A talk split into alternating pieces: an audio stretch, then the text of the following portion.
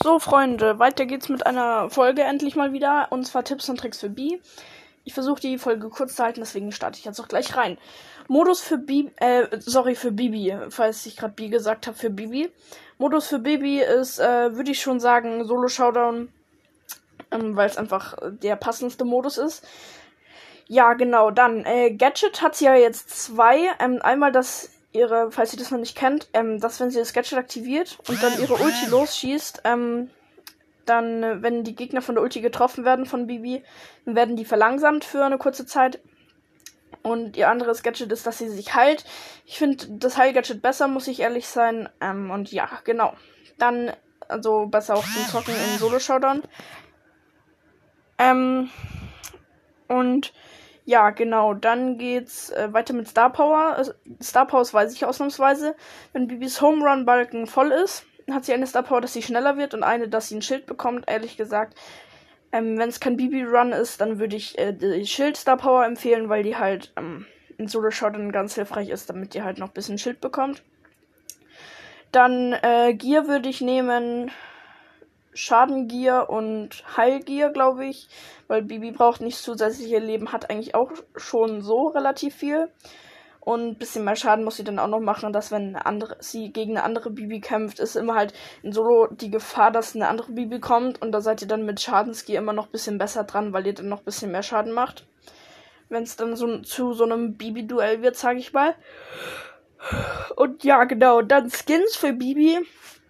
Ähm, ich weiß gerade gar nicht, ob es so krasse gibt. Irgendwie gibt es zwei so richtig hässliche, die ich nicht so cool finde.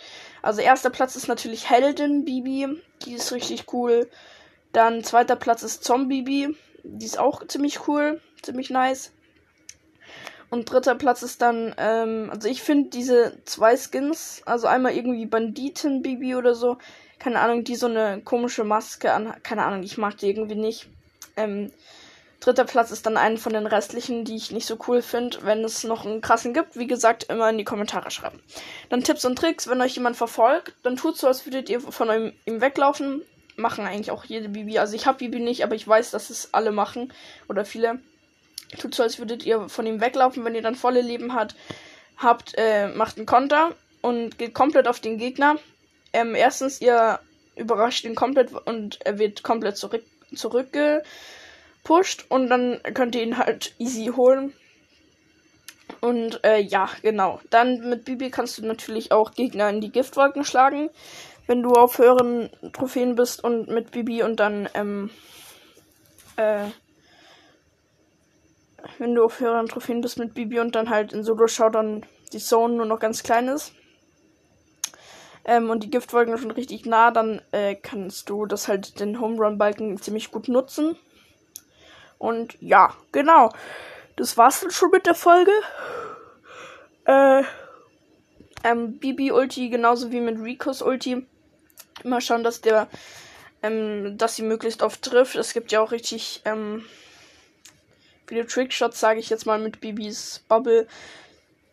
ähm, wenn die, wenn, dass sie dann halt noch irgendjemanden killt, obwohl die das gar nicht beabsichtigt war oder so. Naja, ich würde immer äh, schauen, dass es halt möglichst so ist, dass die Gegner oft von der Bubble getroffen werden, weil allgemein macht die Bubble nicht so viel Schaden.